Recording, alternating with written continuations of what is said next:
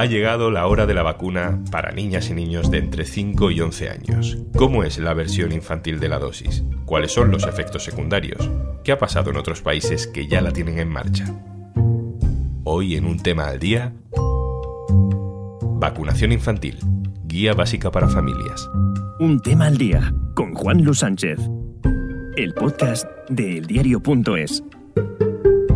Una cosa antes de empezar, como cada viernes, al final de nuestro podcast, Podimo te recomienda algo para escuchar durante el fin de semana. El miércoles 15 de diciembre, España empieza a vacunar a las niñas y a los niños de 5 a 11 años. Ser madre o padre es fundamentalmente tener dudas, así que vamos a intentar aclarar al menos las que tienen que ver con este proceso de vacunación. Lo hacemos con mi compañera Marta Borraz, que se conoce bien el tema, tiene toda la información oficial y ha hablado con expertos. Hola Marta. Hola Juan, ¿qué tal? Me pongo en el papel de padre y te voy haciendo preguntas, ¿vale? Venga, estupendo. La primera, ¿qué ha cambiado? ¿Por qué hasta ahora no se vacunaban los niños y ahora sí? Lo que ha ocurrido es que mm, ahora mismo contamos ya con una vacuna pediátrica autorizada. La prioridad al principio fue desarrollar la de la población adulta, porque la urgencia era evitar lo máximo posible el fallecimiento y la enfermedad grave. Pero después se comenzó con los ensayos con los menores. Y bueno, en eso hemos estado hasta que la Agencia Europea del Medicamento le dio el visto bueno a la vacuna de Pfizer el pasado 25 de noviembre. Y tras ese aval, ahora es la Comisión de Salud Pública la que ha tomado la decisión de vacunarles en España. La vacuna está, digamos, adaptada al organismo infantil, ¿no? Eh, sí, algo así. A los niños y niñas se les va a inyectar una vacuna que tiene una dosis más baja. En concreto, contendrá un tercio del preparado que se usa con población adulta. Y también el intervalo de tiempo entre una dosis y la segunda, que también se les pondrán dos, será diferente. Se les pondrá a las ocho semanas la segunda. Obviamente España no es el único país donde esto está sucediendo, ni el único país donde va a suceder en los próximos meses. ¿Cómo ha sido la campaña de vacunación infantil en aquellos países que han empezado antes que nosotros? Bueno, pues es verdad que no somos los primeros. Ya, ya ha empezado la campaña en otros sitios. Chile fue el pionero, en su caso con otra vacuna, con la vacuna china Sinovac, pero ya también se está vacunando desde hace poco a los menores en Israel, en Canadá o en Estados Unidos. En este último país, por ejemplo, ahora mismo hay una, hay una tasa de un 16% de menores de 12 años vacunados. Pero además otros países de Europa, como Francia o Alemania, también han anunciado ya, igual que España, que comenzarán con la vacunación pediátrica en cuanto lleguen las dosis, que también será para mediados de diciembre. La gran duda de siempre, efectos secundarios. ¿Qué sabemos sobre los efectos secundarios en niños y niñas de esta vacuna? Podemos estar tranquilos porque es una vacuna segura y eficaz. Eso es lo que nos han dicho los ensayos. Se han visto algunos efectos adversos, pero los habituales también para la población adulta son en su mayoría leves y moderados que además desaparecen muy rápido. A la hora de evaluar la vacuna pediátrica también se ha tenido en cuenta un efecto secundario que se ha dado en adolescentes y que no se vio en los ensayos. Se han dado algunos casos esporádicos de miocarditis, que es la inflamación del miocardio, pero en mayores de 16 años sobre todo. Sin embargo, las agencias reguladoras han hecho con este elemento un análisis del riesgo-beneficio también para los menores de 12 años, es decir, teniéndolo en cuenta, ¿no? Y han comparado los contagios, los casos de hospitalización y de fallecimiento por COVID evitados con la vacuna con el riesgo de miocarditis. La conclusión es que vacunarles es favorable, sobre todo en escenarios de incidencia elevada.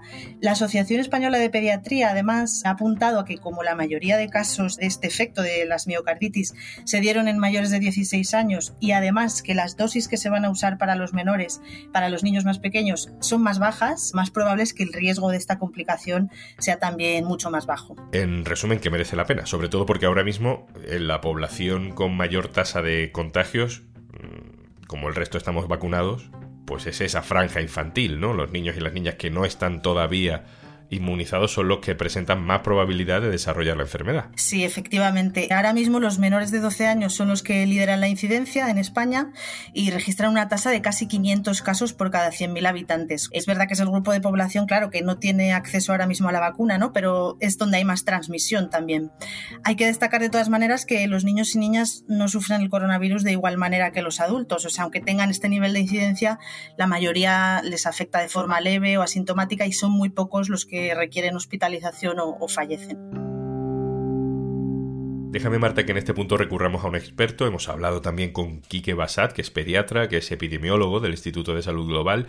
Le hemos preguntado varias cosas. La primera, por los recelos que puedan sentir algunos padres a la hora de vacunar a sus hijos. Son unas vacunas extraordinariamente seguras. Los padres legítimamente se preocupan de la seguridad, aunque ellos hayan vacunado cuando tienes que vacunar a tu hijo te preocupas de una manera diferente, pero para tranquilizar a los padres diría que son unas vacunas que se han evaluado de forma extensa, muy rigurosamente, y que la Agencia Europea del Medicamento ha revisado el dossier con todos los datos disponibles y ha certificado que las vacunas son seguras. Lo importante aquí es entender que esta es la vacuna más testada y vigilada de la historia de las vacunas en la humanidad. Es cierto que es una vacuna reciente y por lo tanto no se ha podido acumular datos a largo plazo, pero sí que tenemos datos de más de un año de longevidad eh, y lo más importante es que se han administrado más de 8.000 millones de dosis de esta vacuna en todo el mundo. Con lo cual el argumento de que no sabemos mucho sobre la seguridad de esta vacuna no lo compro, porque es precisamente la vacuna para la cual tenemos más datos generados en más poco tiempo, ¿no? Y los datos nos avalan la seguridad de esta y de otras vacunas de COVID y por lo tanto ya creo que no es válido el argumento de decir es que no se sabe si esta vacuna es segura o no segura precisamente por el acúmulo enorme de datos de seguridad de esta vacuna. ¿Hará falta dosis de recuerdo para los niños el año que viene, por ejemplo? Pues todavía no lo sabemos, pero presumiblemente sí. Yo creo que en general cualquier persona que haya recibido dos dosis Ahora se está empezando a entrever que la tercera dosis puede ayudar a generar esta inmunidad mucho más robusta, incluso frente a variantes más contagiosas como es el caso de Delta o de la Omicron. Y por lo tanto es posible, todavía no se ha decidido, pero es muy posible y muy probable que los niños también requieran una dosis de recuerdo el año que viene. ¿Por qué no se vacuna a los menores de 5 años? Todos los ensayos clínicos de vacunas que van a ser administradas en niños, igual que de fármacos, siguen un proceso de desescalada por grupo de edad. Primero se prueban en adultos, cuando se ha demostrado que son seguras y funcionan en adultos se pasa a los adolescentes, cuando se ha demostrado que para los adolescentes es segura se pasa a los niños de edades inferiores. En este caso se optó por dos grupos pediátricos por debajo de 12 años, uno de 5 a 11 años y el otro por debajo de 5 años. Los ensayos clínicos en los menores de 5 años están en marcha y se están realizando ahora mismo, pero no tendremos resultados de estos ensayos hasta el año que viene y por lo tanto la recomendación para la vacunación de este último grupo de edad, que será desde 6 meses probablemente a 5 años, no la tendremos hasta el año que viene. De fondo tenemos ese debate ético de si no estamos haciendo mal vacunando a la población menos vulnerable, nuestros niños, cuando hay gente vulnerable en África, en Asia, que no ha tenido acceso ni siquiera a la primera dosis. Esta es la opinión del experto. Yo creo que no encontraréis a nadie más a favor de la introducción de las vacunas y la aceleración de la llegada de vacunas a los países más pobres y en particular a la África subsahariana que yo, que mi trabajo habitual es en África como investigador y como médico pediatra. Lo que pasa es que una cosa no quita la otra y es un falso debate. No por parar la vacunación infantil en nuestro país se van a desviar esas dosis que son diferentes además para que vayan a, a África o no por dar terceras dosis en nuestro país se van a desviar esas dosis a África. Lo que sí que debemos reflexionar de forma muy rigurosa es que no estamos cumpliendo los compromisos que adquirimos hace muchos meses como países occidentales para con los países más pobres. Y ahí es donde debemos exigir responsabilidades.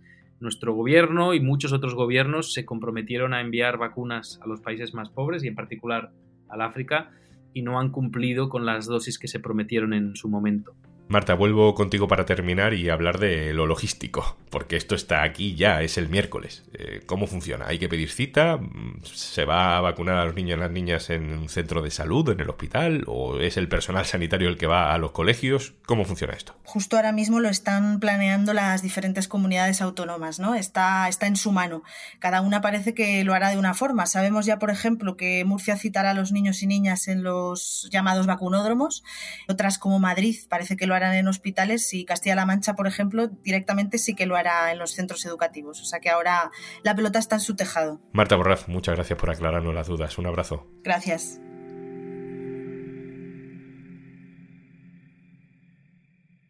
Y antes de marcharnos, una recomendación para el fin de semana. Dicen que quien sirve un Estado sirve a un traidor, ¿no? Pues eso nos ha pasado a nosotros. Mi hermano sufrió un delito tras otro, unas vulneraciones de derechos humanos propias de un estado de guerra. Víctimas y verdugos, verdugos y víctimas. Y en medio yo. No me he presentado. Mi nombre es Antonio Rubio y soy periodista. Hoy, 38 años después, busco con unos y otros la verdad aún no ha sido revelada.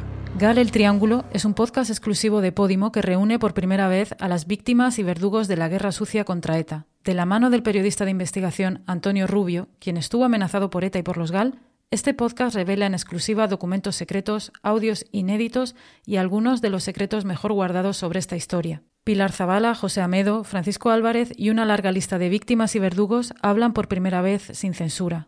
Descúbrelo en Podimo. Entra en podimo.es barra al día y disfruta gratis durante 45 días de todo su contenido exclusivo. Esto es un tema al día, el podcast del diario.es, con la producción de Carmen Ibáñez y Zascún Pérez y el montaje de Pedro Godoy. Un saludo de Juan Luis Sánchez. El lunes, otro tema.